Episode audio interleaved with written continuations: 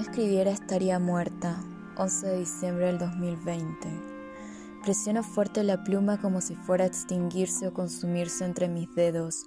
Soy la película de la dictadura que vi ayer. Mi universo se torcía a disparos de metralletas y cuerpos del vuelo, vestimentas en cámara lenta volando hacia mis ojos. Todo se desvanece y todo se hace a la vez. Estoy descompuesta. Y ahora, ¿a dónde irás mi copihue blanco picaflor enorme de tierras sureñas? Me iría al océano y me quedaría estático por el frío marítimo, ahogaría mi cuerpo con piedras para escabullir mis células en todas sus partes. ¿Qué forma de vida llevaría conmigo? Todas las vidas posibles y no ninguna sola. Sería de las piedras, los peces y las mitocondrias.